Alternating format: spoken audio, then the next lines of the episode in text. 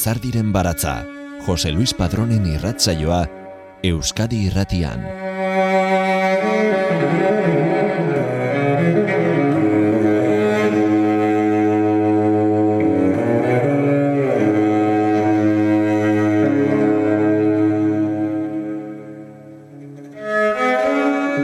Gabon entzule maiteok. Mila bederatzi eta laroita mazazpitik eusko jaularitzak urteko literatura ustatik e, ale batzuk nabarmentzeko ematen ditu Euskadi sariak. Carmele Jaio, Inigo Astiz, Idoia Santa Maria, Usue Alberdi, Aixa de la Cruz, Miren Asiain eta Borja Barrageren e, izenekin osatu da 2000 eta hogeiko Euskadi sarien e, irabazleen zerrenda. Sari banak eta ekitaldia azaroan egin zen Bilboko alondegian. Beraz, Euskarazko literaturak, Euskarazko aur eta gazte literaturaren eh, alorrak, Euskarazko itzulpena eta saiakera alorrek, gaztelaniazko lanen eh, alorrak eta lan eh, literarioen ilustrazioen kategoriak itzordu garrantzitsua izan ohi dute urte amaieran. Zazpi dira saritutako egileak, baina zuenera Euskara utxez egindako bost mintzaldiak eh, ekarriko ditugu. Gogoratu hori bai, Aixa de la Cruzen kanbiar de idea gaztelerazko literaturan, eta Borja Barrageren e, larga vida a la socialdemocracia gaztelerazko saiakerari dagokionez izan dira epaimaiaren iritzian 2008ko ustak eman dituen e, lanik e, onenak. Beraz, urtero bezala, Euskadi sariekin e, nabarmendu dituzten euskarazko lanak eta Bilboko alondegian izan zen e, saribanak eta ekitaldian egile euskaldunek aztuimarratu zituzten hitzak gogoratuko ditugu lizardiren e, baratzean urte madarikatu honen amaiera ahalik eta ongien e, bideratzeko. Zorionak eta eskerrik asko Lizardiren baratzeko entzule ez daituztegun e, guztioi. Hemen, Euskadi irratia.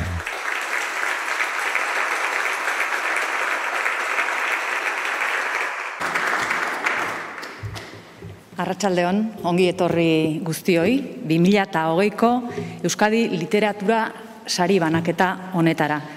Urtero bezala, Pello Ramirezek eman dio hasiera ekitaldiari, mila esker, Pello. Kultura eta hizkuntza politika sailburua, Arratsaldeon, Arratsaldeon gainontzeko ordezkari politikoi ere eta ongi etorri beroa, nola ez, sarituei, zuekin etorri diren lagun eta seni tartekoei. Eta gaurkoan ekitaldi honetara etortzeko gogoa beta modua izan duzuen guztioi. Azken hilabeteak hilabete bereziak izan dira, zer kontatuko dizuet, etxe barruan egoteko uneak izan dira, nahi baino gehiago, eta alakoetan letrak, literatura, inoiz baino mm, iesbide izan dira, inoiz baino gehiago iesbide izan dira. Liburuak lagun urko izan ditugu inoiz baino gehiago. Horregatik gaurkoan idazleei eta oroar letren munduan aritzen zareten gizon emakumeei eskerrak emateko unea da. Euskadi literatura sarien banatze ekitaldi hau dakizuen moduan ibiltaria izaten da. Aurten berriro ere Bilbora iritsi da azkuna zentrora. Ekitaldia azteko kultura eta hizkuntza sailburuari eskatuko nioke, etor da dila ona, zurea da hitza, bingen zupiria.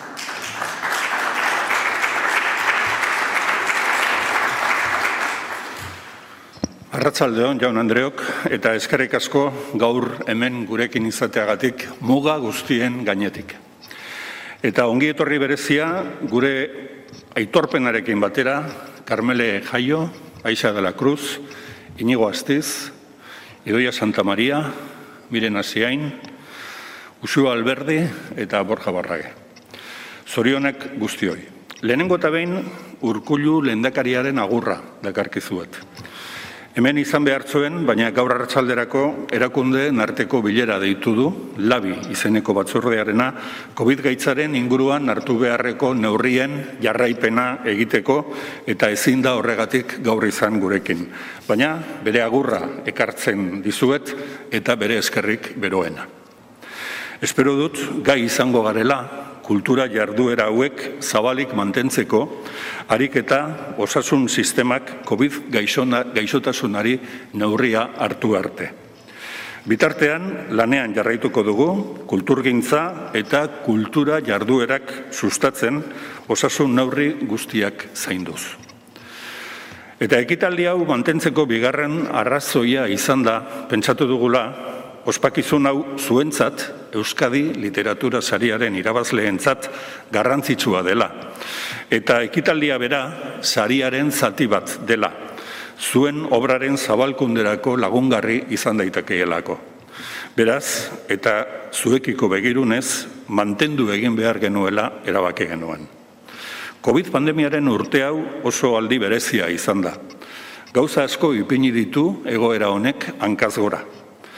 Denbora luzea pasa behar izan dugu eta pasarazi digu etxe barnean. Sasoi berezia izan da gure oituretarako. Eta kasu askotan, baztertuta genituen oiturak berreskuratu ditugu. Hauen artean, irakurtzaletasunarena, jende askorentzat. Eta une egokia da baita ere kontuan hartzeko obra hauek izan digitalean edo izan paperean sortzaile eta autoreak dituztela idazle eta ilustratzaileak, editoreak, argitaratzaileak eta egile eskubideak. Sorkuntza ez da gratis. Ez du utxaren truke izan behar. Eta egile eskubideak ditu. Eta eskubide horiek defenditu, bermatu, onartu, zaindu eta ordaindu egin behar ditugu. Eginkizun horretan, zerrezana dugu denok erakundeek, zaleek, irakurleek, ezitzaileek, irakurzaletasuna bultzatzen duten elkarteek, idazleek, eta literaturaren eta sorkuntzaren sistema osoak. Gure eginkizunak, egitekoak, konpromisoak eta egin beharrekoak gogorarazteko aukera hon bat dira literatur Euskadi literatura sariok. Aurten maskara baten atzean egingo ditugunak, baino nahi nuke urtebete barru, hogeita bosgarren edizioa egiten dugunean, beste egoera batean egitea. Eskerrik asko.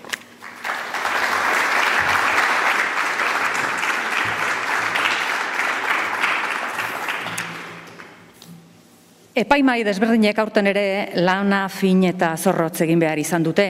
Haiek hartutako erabakien ondotik gaur gure historia, letren historiari zazpi izen berri gehituko zaizkio. Azken banaketa ekitaldiotan egin dugun bezala, e, aurrena banaka-banaka deituko ditugu sarituak, beraien lanak ezagutuko ditugu, haiek zerbait e, esateko aukera ere izango dute, eta behin denak hemen taula gainetik pasa ondoren, hor ondoan dituzuen Josei Barrola Belidoren liburu nabigagarria hoiek emateko momentua izango da, hori da, e, Euskadi Literatur Sarien gara ikurra. Eta gatozen orain Euskarazko saiakera sariarekin. Mitxelko uranga buru izan duen epaimaiak onako merituak ikusi ditu sari hau emateko orduan. Emakumeen eta zehazki emakume publikoen bertsolarien unibertsaltasun ezaren inguruko hausnarketa egiten du lanak. Eremu publikoa maskulinizatuta dago, gizoneko okupatuta, ordezkatuta, pentsatuta, bideratuta eta antolatuta. Genero identitatea da oraindik ere gizarte guztiak banatzen dituen elementu nagusia eta giza harreman gehienen oinarria. Hala ere, bertsolaritzatik aratago doa lana, mugatze mekanismoak unibertsalak dira, mundua eta garaiak zeharkatzen dituzte. Idazleak hitzen balioa zaintzen du lan honetan ere. Testigantzen ordenak, aipuen aukeraketak errazten du lanaren irakurketa. Atal batek urrengora zaramatza, amaierako berdintasunezko bertsolaritza bizigarriaren alde topa lagunok esaldi arte. Lan saritua Susa argitalatxearen kontrako estarritik liburua da, eta orantxe ikusi eta entzungo dugu lan mamitsu honen zati bat.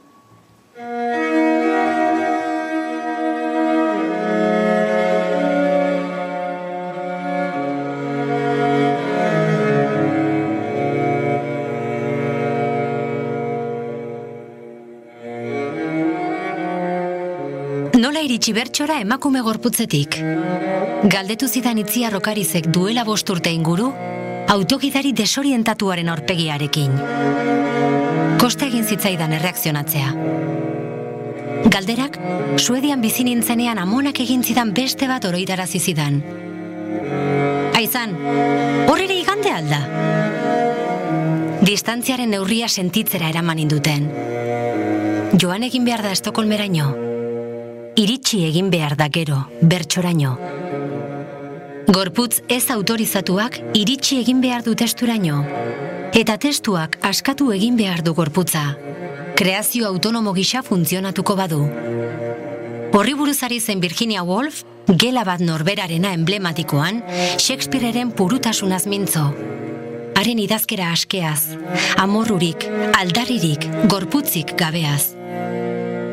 Aldiz, madarikatu egiten zuen emakumea zela ahaztuta idatzi ezina. Luma astindu beharra, gorputzan kaperatua garraio. Distantzia hori, emakumearen eta bertsoaren artekoa, zer ez egina dagoen ikertzeko jakin mina, ateio kadabilkit ordutik.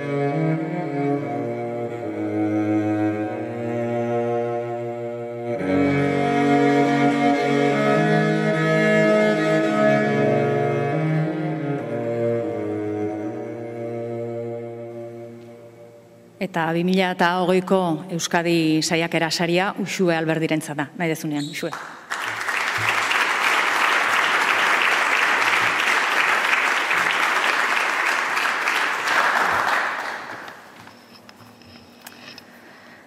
Emakumeok okupatzen ditugun espazio guztiak zedarritzen ditu violentziak.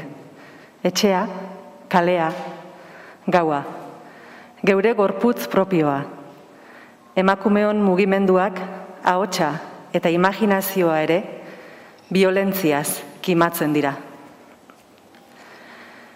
Sasiak janak bide lasterrak aspiratuak eskuinezkerrak profazadoren ondoren gok nasten ditugu bazterrak nasten ditugu bazterrak.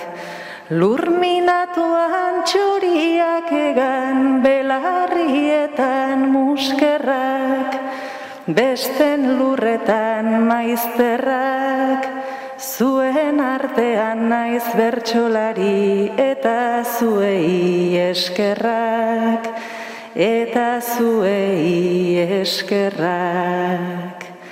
Bertso honekin, amaitzen da kontrako eztarritik. Zuek, kasu honetan, emakume bertsolari feminista guztiak dira. Liburu honetan parte hartu dutenak eta beste hainbat, aspaldi hilak eta oraindik jaiotzeko daudenak. Baina badira beste zuek batzuk ere. Diana Ruiz artista Buenos Airestarraren hitzak. Beti unkitzen naute emakumeek eginak diren proiektuek. Amaitzen ditudanean sentitzen dut arrotasunarekin batera baieztapen triste bat. Gizonak direla espazio publikoa.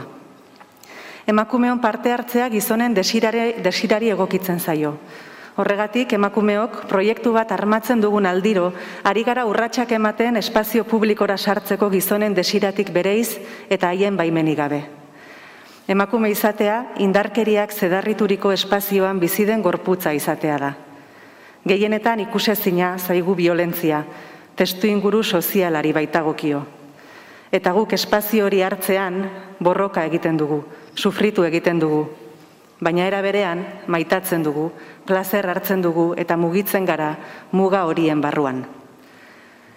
Kontrako estarritik liburuak muga hoien barruan mugitzeaz, sufritzeaz, borrokatzeaz, maitatzeaz eta sortzeaz pentsatzen du gure emakume gorputz individuala eta kolektiboa ertsatzen duten, mugimendu margina mugatzen diguten mekanismoak identifikatzea, izendatzea eta azaltzea izan da erronka. Ikusgarri bilakatzeko ahotsa menosten diguna. Mugimendua lotzen diguna mintzo publikoa erabili nahi dugun bakoitzean. Espazio publikoa okupatu nahi dugun aldiro. Hitzak pentsamentua behar du eta pentsamentuak hitza. Horregatik, zuek badira pentsalari eta idazle feminista guztiak ere. Eta zuek dira ezinbesteko bi bilduma, liburu hau eta beste asko pentsatzeko hitzak ematen ari zaizkigunak. Eskafandra eta lisipe bildumei esker, feminismoa euskaraz pentsa dezakegu gaur egun, eta euskaraz albaindu pentsamendu feminista. Hala ere, berdintasunaren aldeko borroka inon egon bada, kalean egon da. Emakume taldeetan eta akademiatik kanpoko igurtzian, babes, akzio eta pentsamendu sareetan. Horregatik, zuek, batez ere, gure aurreko emakume feminista guztiak dira. Gu mugi gaitezen mugitu zirenak. Plazara atera zirenak.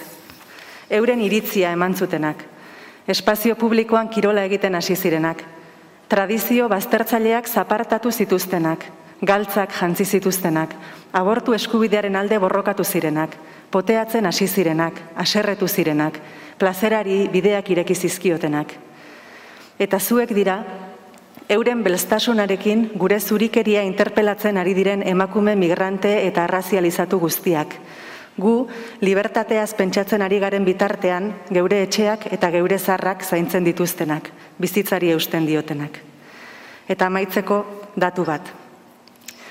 Saiakera alorreko Euskadi Literatur Saria banatzen hasi zenetik, Euskarazko eta Gaztelaniazko modalitateak kontuan hartuta, orotara bi emakumek jaso dugu sari hau. Gainerako emezortziak gizonak dira. Nik baino lehen sari hau jaso zuen beste emakumea arantxa urreta bizkaia da, bidean ikasia lanarekin, zeinak violentzia matxista duen oinarri oinarrian. Gizonezkoen saiakerek askotariko gaiak jorratzen dituzte. Demokrazia, literatura, kritika, hizkuntza, politika, guztiak izkilarri zidatziak. Amaitu nahi nuen esanez, jasaten dugun indarkeriak berak behartzen gaituela desberdinkeriaz pentsatzera. Kontrako estarretik liburuarekin batera, nik dakidala, gutxienez beste lau saiakera feminista zeuden izendatuta sari hau irabazteko. Eide Rodriguezen idazleen gorputzak, Katialin Minerren moio, Samara Belteren nik sinisten dizut, eta lore agirre eta idurre eskizabelen trikua esnatu da. Badirudi, gai garela, saiakera feminista zorrotzak idazteko, baina ahobiko labana da hori. Geure txokoaz pentsatzeko autoritatea baino ez daukagu. Jasaten dugun violentzia pentsatu beharrak ez digu mundua pentsatzen uzten. Akaso, gizonak jarriko balira, genero desberdinkeriaz pentsatzera eta ura eraistera, emakumeok idatzia ahal izango genuke mundua. Eskerrik asko.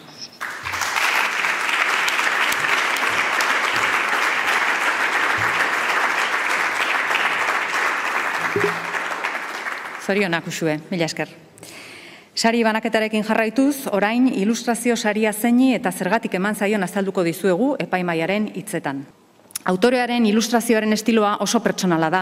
Liburuan, originaltasunak, koherentziak, girotze magikoak eta ehundurek atmosfera berezi bat sortzen laguntzen dute. Aurrei zuzendutako baina publiko orokorrari irekitako lan honetan, fikziozko bidaia baten bidez, ari narratiboa egoki ehuntzen du.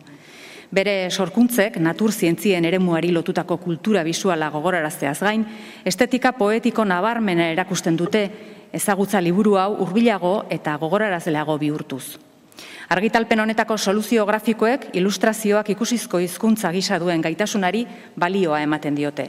Izan ere, eduki zientifikoak zabaltzen laguntzeaz gain, eduki horien ikuspegi eta interpretazio poetikoa eman dezake kasu honetan bezala.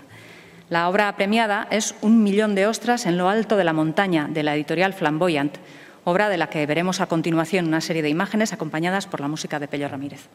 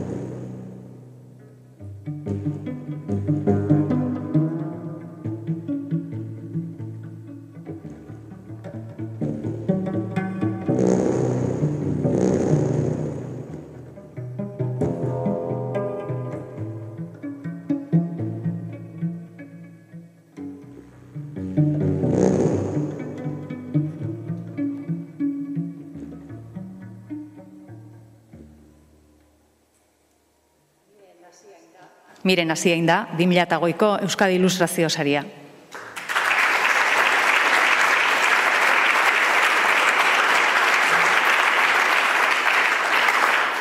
Arratsaldeon. Ailegatu da sariaren berri eman ostean beldur gehien ematen zidan momentua. Hitzarekin trebenetarikoak diren Euskal Herriko pertsonen aurrean hitz egitearena. Gustatuko litzaidake eskerrak era berezi edo original eder batean ematea, baina nire lenguaia beste bata irudiena. Beraz, eskerrak era xumean ematen saiatuko naiz. Eskerrik asko idazleei, zuei, zuen lanarekin, artearekin, gure bizitza atseginagoa, eramankorragoa egiteagatik beste gauza askoren artean. Eskerrik asko epaimaiari nire lana saritzeagatik. Jakin badakigu sari merezidun asko daudela. Sariek askotan injustizia edo justizia falta puntu bat badutela. Baina tira, aurten nire txanda izan da eta pozez gainezka jasotzen dut errekonozimendu hau. Batetik, beti saiatzen naizelako nire lana zintzotasunez egiten, bihotzatik edo barren barrenetik, eta hori isladatzea lortu dudala uste dut, zuei, irakur ikusleei, nik sortutakoak ailegatzen bazaizkizue. Eta bestetik, askotan sartu ditudan aparteko mila ordu hoiek orain aintzat hartuak izaten ari direlako. Izan ere, oraindikan ilustratzailearen lana askotan ez da behar bezala baloratzen. Lan hau, un millón de ostras en lo alto de la montaña, ales nogesek idatzia, erronka izan zen niretzat, eta hasiera batean esetxe esan nion proiektuari. Eskerrak, eskaria, berriro egin zidatela, eta proiektuan murgildu nintzela azkenean. Proiektu honek poz handia ematen ari baitit azken aldian. Eta bukatzeko, nola ez, nire familia, mati eta lagunei eskatu nahi diet, eskertu nahi diet barkatu. Nire sortze prozesuetako gora bera guztietan eta momentu txarrenetan gainerakoak sostengatzeagatik. Eskerrik asko bihotzez.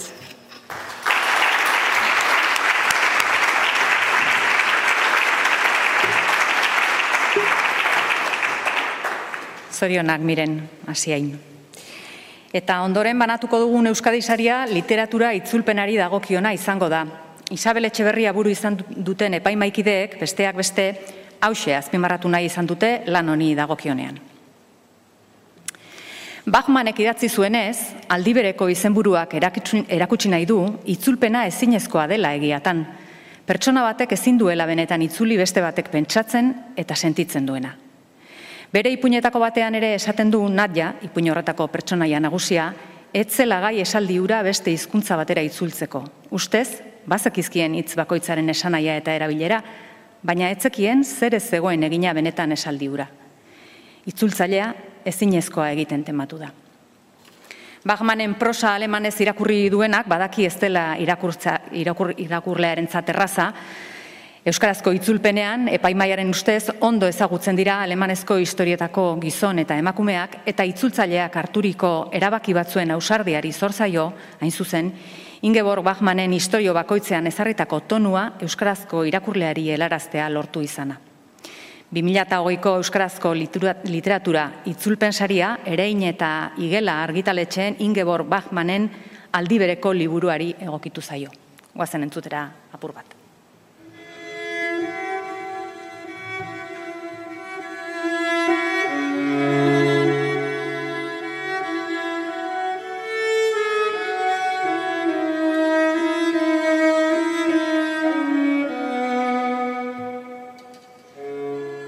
Elisabetek ezin zuen eta ez zuen nahi utzi, itxaropenerako zirrikiturik.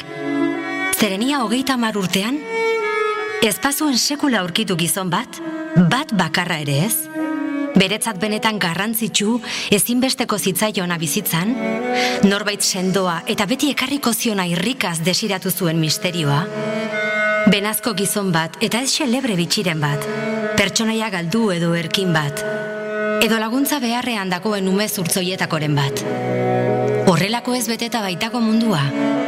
Orain arte alakorik aurkitu ezpazuen, horrek esan nahi zuen etzegoela alako gizonik. Eta gizon berri hori existitzen etzen bitartean, aukera bakarra zuten gizon emakumeek. Elkarrekin adeitzu eta zintzo jokatzea. Besterik ez, tarte batez behintzat. Ezintzen espero ez berik.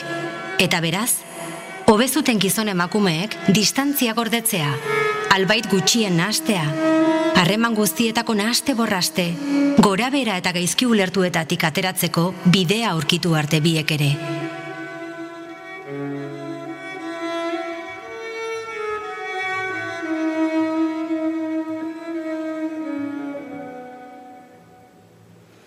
Ba, nahi duzunean, etorri geurera, 2008ko Euskadi itzulpen saria, Idoia Santa Maria.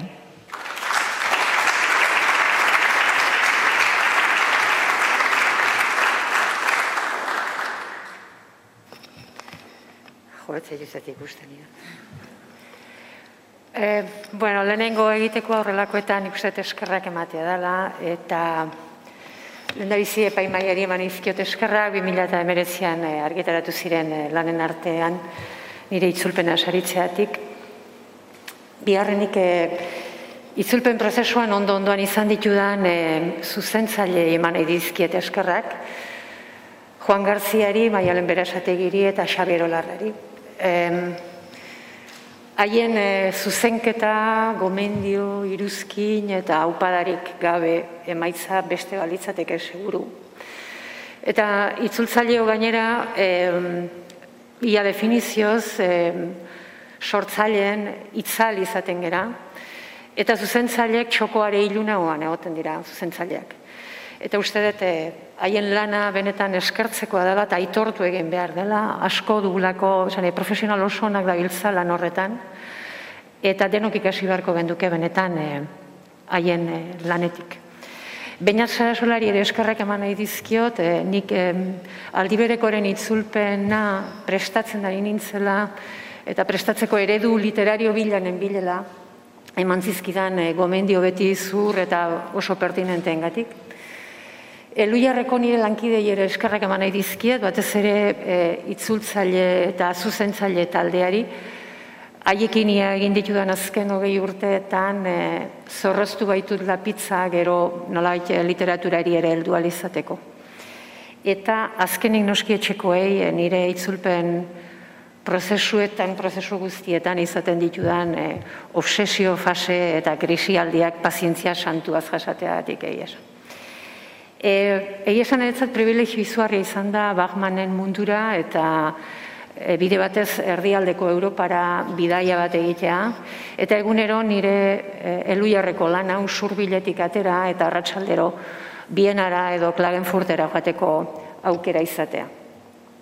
Egia da, e, Bachman e, Austriarra izanik Europako hiri askotan bizi izan zen, eta urteri gehienak erroman eman zituen, eta askotan galdetu zioten, ea zergatik bizi zen erroman bere historio gehienak, bueno, guztiak Austrian eta gehienak bienan gertatzen baldin baziren. Eta berak erantzuten zuen, e, bere erromako langelan sartu bezin pronto bienan zegoela. Eta bienan ondo zegoela hain zuzen ere erroman bizi zelako. Distantzia hori gabe e, berak ezin zuelako e, idatzi. Nik ere seinatu gonituzke izauek egi esan, baina ni nintzen erroman bizi, ni donostian bizi nintzen, eta konformatzen nintzen arratsaldero usurbildik bienara edo klagenfurtera e, joatearekin. Eta gau erdian gero, ia errauskine bat banintzen zela korrika hueltatzen nintzen etxera, gero urrengo egunean berriz gara iziristeko usurbilera. Egi esan e, oso gauza ederra da beste hizkuntza batean bizitzea, tarteka, orduka bada ere. Eta beste hizkuntza batzu, beste hitz batzuekin, beste leku batzuetara joateko aukera izatea. Em, egi esan, e, nire ustez, e, askatasun hori ez da dirutan ordaintzen. Em, e, askotan esaten dugu horrelakoetan e, eta horrelako ekitaldietan, izpide izaten da beti xede hizkuntza. Itzultpen gintzazari gerala. Ez eta kasu honetan gurean euskera. Eta ni gaurkoan e, jatorrizko hizkuntzaren aldarria egin nahiko nuke.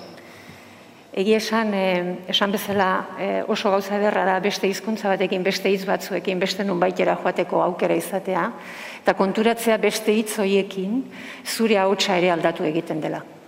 E, privilegio handia da alde horretatik e, literatura itzultzen dugun ona, e, eta halako batean lanean ari zeranean konturatzea, ordu arte ulertu etzen duen jabardura bat, bapatean ondo ulertzea, ironia puntu bat ordura arte igual ulertu etzen duena ulertzea, usain bati derrepente izena jartzea, edo bienan bizizarela sinistea. Gauza, benetan, e, nire ustez, bueno, esan bezala hori ez dago, e, askatasun hori ez dago dirutan ordaintzerik. E, bestetik, e, esan nahiko nuke, bukatzeko, egin nahi dut, e, Angel Ertxundiren aipu bat irakurri nahi dut. Angel Ertxundik idatzi zuen 2008an e, itzuli zuzu begiak e, saiakera, e, nire ustez 2008an argitaratutako lanik ederrenetako bat, eta e, Euskal Itzulpen gintzaz eta Euskal Itzultzailez e, sekula egindan edo inok eginduen gorazarrerik e, handiena. Kuriosoa da, baino, e, gorazarre hori ez du itzultzaile batek egin sortzaile batek baizik. Eta aipu ekarri nahi dut onera, iruditu zitzaidalako hemen gaur ere sortzaile eta itzultzaileak elkartu garelako eta iruditu zitzaidan egokia zela. Hau da aipua. Artearen alorra da gaur sorkuntzaren eta itzulpengintzaren habitat bere berea. Estetika da, bere zehatz malguan libre, bi zereginon auspoa. Euskal literatura askatu eginda historian zehar bizi izandako morrontza ezagunetatik. Fedearen transmisore, Euskararen bultzagile, ideologiaren zerbitzari, didaktikaren ispilu. Eta gaur egun literatura autorreferente batez mintza gaitezke. Horren aldeko apostu egin zuenean, arestirekin zorretan gaude horretan ere, literaturak ordu arte ez bezalako autonomia hartu zuen eta horrek mesede handia ekarri zion literaturari noski, baina baita euskarari berari ere. Baina sakoneran egin zion mesede, mintzo guztiek bat egiten duten muinean, hizkuntzaren almen estetikoan. Estetikak biltzen du, izara batek bezala, Benjaminak poetikotasuna deitzen zuena. Eta aldian behin horrelakorik sentitzeko gauza baldin bagara, Euskarazko sorkuntzalan eta itzulpenekin, ez dibitzetan gu geuk aukeratutako lanean ari gara, eta beti negarra jotzen ibiltzea ez da atsegina. Lan ondo eginaren arrotasuna erakustea ez da pekatu. Errepublika literarioaren proiektzioak uste duguna baino askoz ere mugatuagoa du ere mua. Den horretarako da, ez du indara partekorik, ez da bere lanabesaren, hizkuntzaren sozializazioan ere kalitate literarioan eta horrek iztunengan sordezaken autoestimuaren zelaian markatu beharko genuke literaturaren eremua. Beren hizkuntzaren baitatik sortutako perlak eta beren hizkuntzaren baitara ekarritakoak dira iztunentzat altxor preziatuenak. Ni bat nator guzti hau da ipua, uste dut kalitate literarioa bilatu behar dugula, kasta ala kosta, Eta gainera uste dut Batman ere eh, bat letorkela era lertxun diren hitzokin. Izan ere, eh, Batmanek bere lendabiziko bi poema liburuak eh, argitaratu zituenean, sekulako arrakasta izan zuen, mundu germanofonoko ia sari guztiak irabaz zituen, kritika ikararrionak izan zituen, eta erabaki zuen, momentu batetik aurrera, poema gehiagorik, poesia gehiagorik ez argitaratzea eta galdetu zioten ea zergatik egin zuen hori, halako arrakasta lortu ondoren. Eta berak esan zuen, utzi ziola poesia idazteari, une batetik aurrera konturatu zelako gai zela poemak idazteko, baino ez zuela poemak idazteko benetako bulkadarik sentitzen. Eta ez zuela berriz poemarik idatzeko, harik eta berriz ere benetako bulkadarik sentitu arte. Zeren beretzat, eta hala esaten zuen berak, e, arriskurik gabe idaztea, baliorik gabeko literatura batekin aseguruz kontratu bat sinatzea zen. Beraz, zorioneko gu irakurleok, poesia idazteari utzi zionean, besteak beste aldi bereko bezalako ipuinak idatzi zituelako. Beraz, eh, eskarrik asko guztioi eta eskarrik asko bereziki Ingebor Bachmani.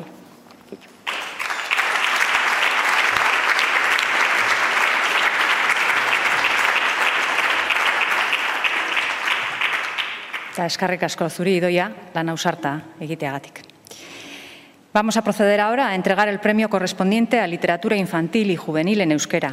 Euskarazko aurre eta gazte literatura saria erabakitzerako orduan, Patxi zu izarreta buru izan duten epaimaikidek hainbat meritu oraipatu nahi izan dizkiote saritutako lanari.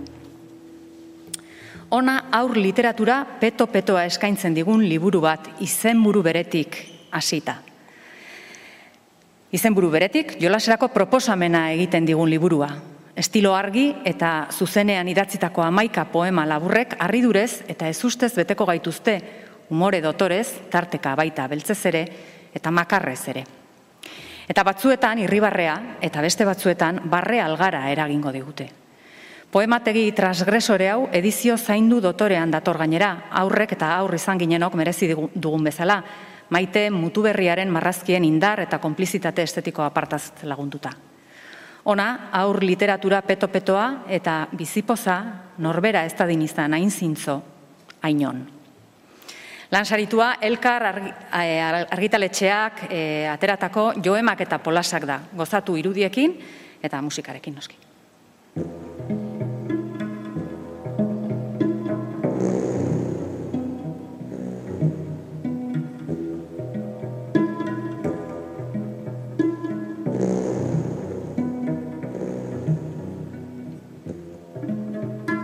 Nik txakur bat nahi nuen, baina dragoi bat ekarri didate.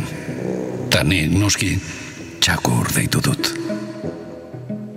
Txakur bainatzeko esan ditaitak, baina ez du bitan esan ze txakurre kaita entzun eta nian. Txakur eskolara eramateko esan ditamonak, baina ez du bitan esan ze txakurre kamuna entzun eta nian. Txakurro eratzeko esan ditu osabak, baina ez du bitan esan, ze txakurreko osaba entzun, eta nian.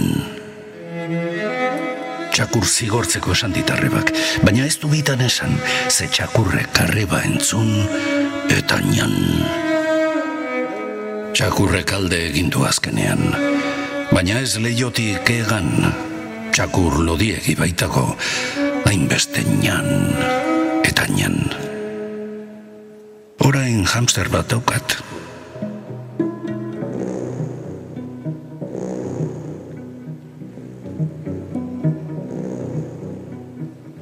Eta bada ezpada ez dugu txakur deituko. Datorrela taula gainera, 2008ko Euskara aurre eta gazte literaturako saritua, inigo astiz.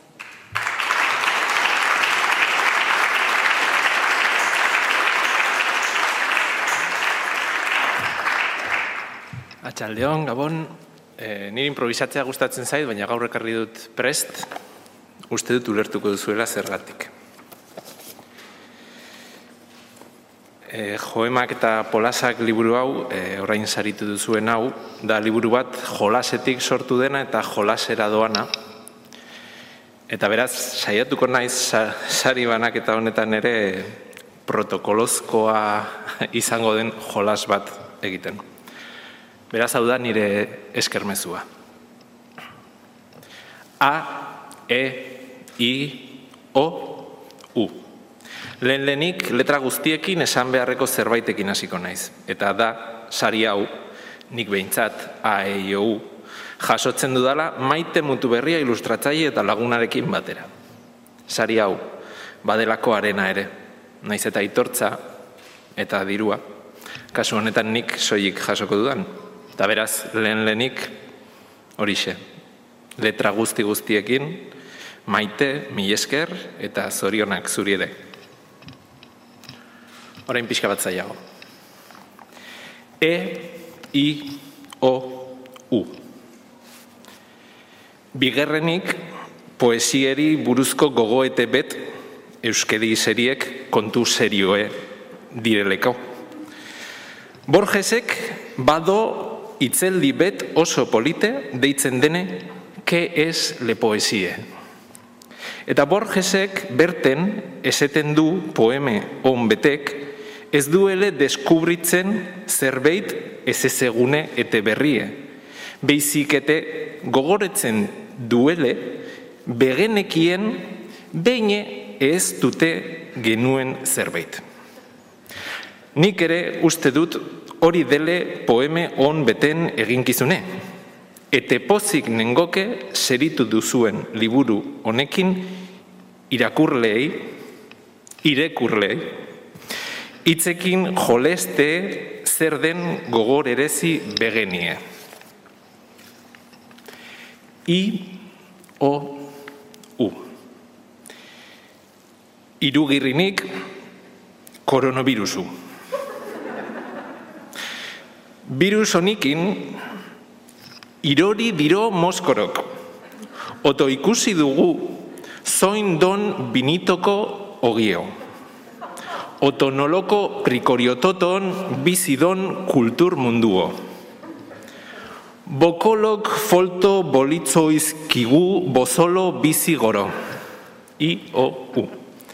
Utu usti dut, momentuo iritsi dulu, ousortizon, oto horri fronto ogiteko. Mosodoz. O, U. Lougorrun. Nire grazia entendiate txorra dauen. Lougorrun. Our utu guztu luturuturu, luturuturu du. Oru bututuk. Utu bustutuk, sourtzulu uskuldunok buur dugu ukusgurrutusuno. U. Busgurrun utuzkunuk, mulu uskur burru zuru, uskudu zuru gutuk. Mulu uskur, urubuku urtudun upui mu juru, mulu uskur ulkur urgutulu txuru, utumulu uskur bungun zupuru kultur sulburu, utu nuru ururtu urkuzlu, puyur puruz, surutu guztuk, u mulu uskur.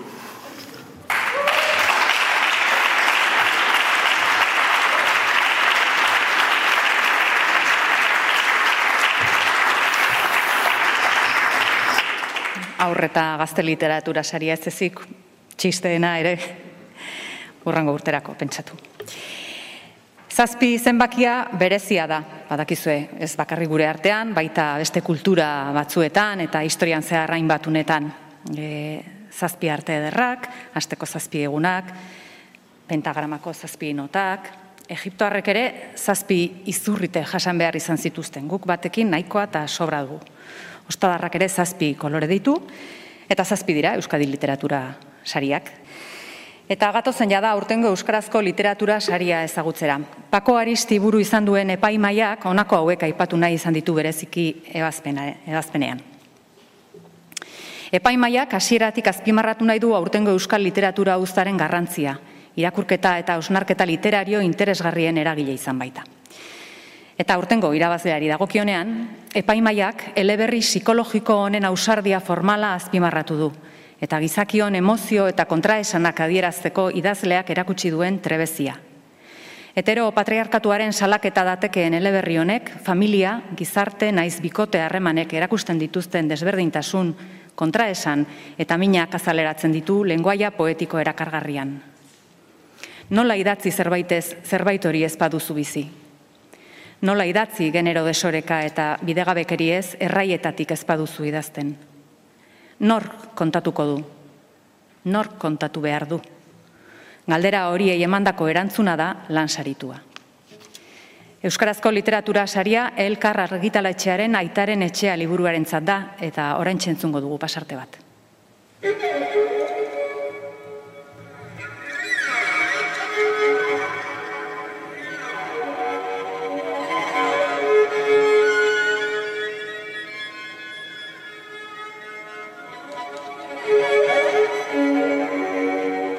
Isilik dago.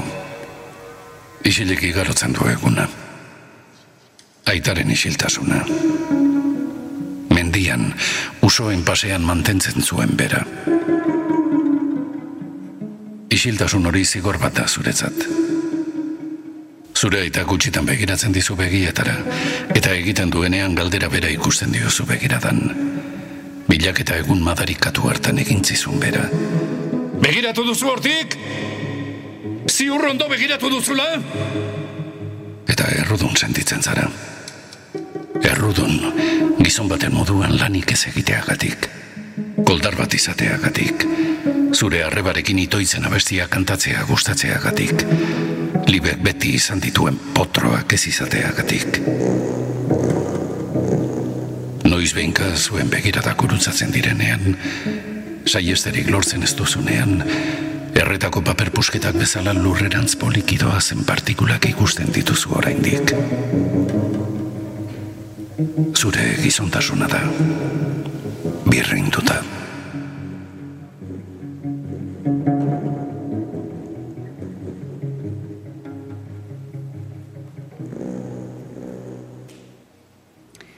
Eta zatoz geurera, 2008ko Euskarazko literatura sariduna. Carmele Jaio.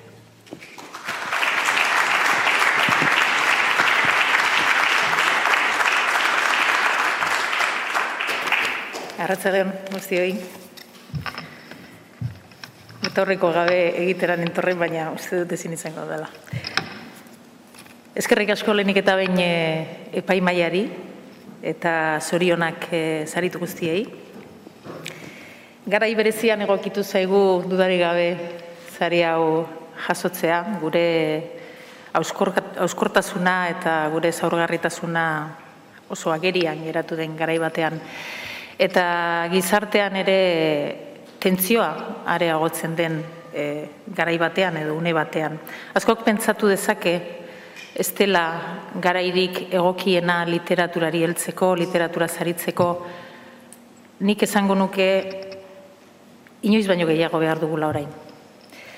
Krisi garaietan askotan e, indartu egiten baitira e, diskurso batzuk, onartzen dituztenak bakarrik erantzun bazuk, ez bai edo ez, zuri edo beltz, nirekin edo nire kontra.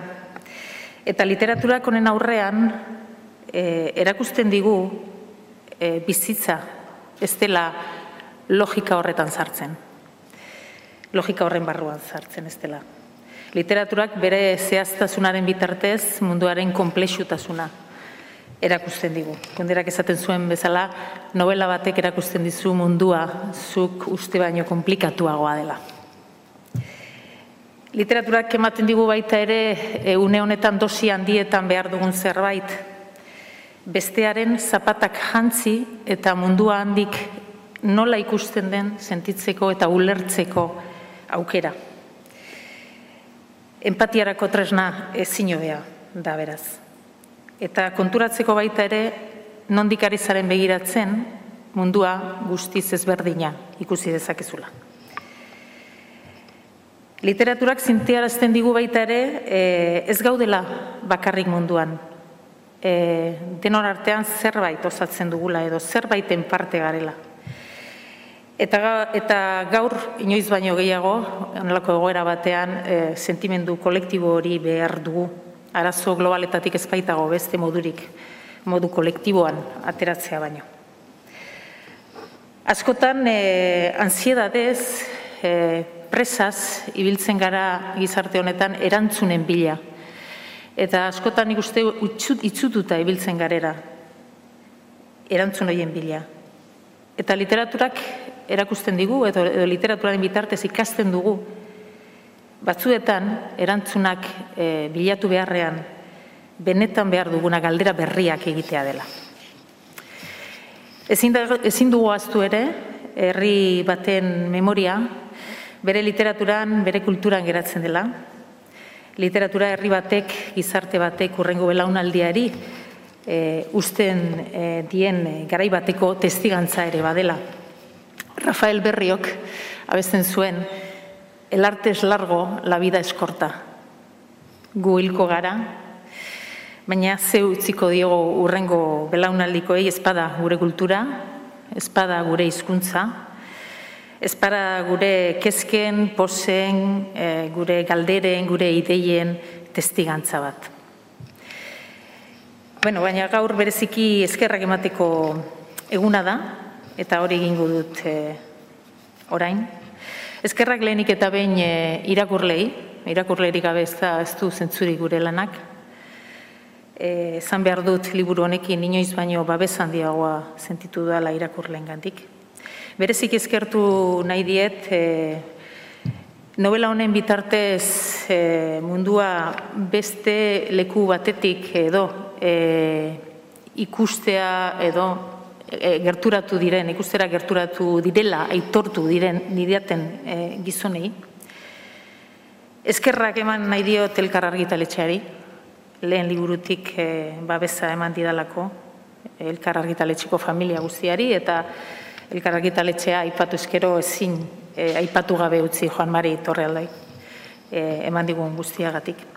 Ezkerrak e, egunero aitaren etxea, guztion etxea bihurtzeko saiakeran lanean e, ibiltzen diren guztiei, bereziki feminismoaren bitartez, feminismoarekin gizarte hau eraldatzeko alegina egiten duten guztiei, Ezkerrak eman behar dizkiet emakundeko nire lankide guztiei eta bereziki e, izaskun landaidari. E, bere lanean hainbeste sinesteagatik. Ezkerrak ere, gure aurretik e, idatzi duten emakume guztiei, bidea ireki digutelako, eta noski etxekoi e, trikuri, noski, nire gela propioa, idazteko gela propioa babesten laguntzeagatik, nire zime alabi, libe eta juleni, noski. Eta jaso dudan zari honekin postu diren e, guztiei. Badago pertsona bat bereziki postu dena eta berari eskaini nahi diot gaurko saria, nire ama da.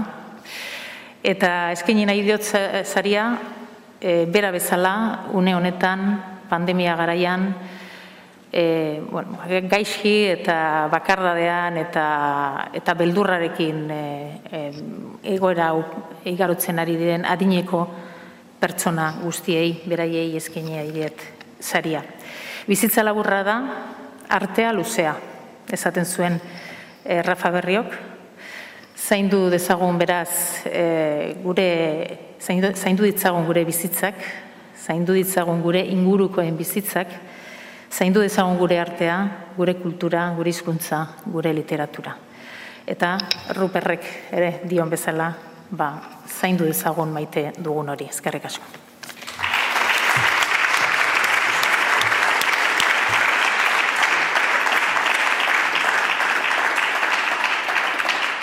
Zorionak, Carmele, mila esker. Gure aldetik, hause izan da 2008ko Euskadi Sariek eman dutena zorionak berrio, berriro ere sarituei, eta agur bero bat urruntasunetik Euskadin idazteko grina, gogoa eta sasoia eusten diezuen guztioi. Euskadi e, sari banaketa hau, aspaldiko lagunekin egoteko itzordua izaten da, aspaldiko ezagunekin behintzat. Literaturaz, liburuez, bizitzaz hitz egiteko unea, bostekoa ematekoa, besarka da eta musua. Aurten ez da posible izan, baina ziur gaude, Hala, espero dugu, 2008 batean ala izatea. Mila esker guztioi eta arratsaldean. Lizardiren baratza, Euskadi irratian. Jose Luis Padrón.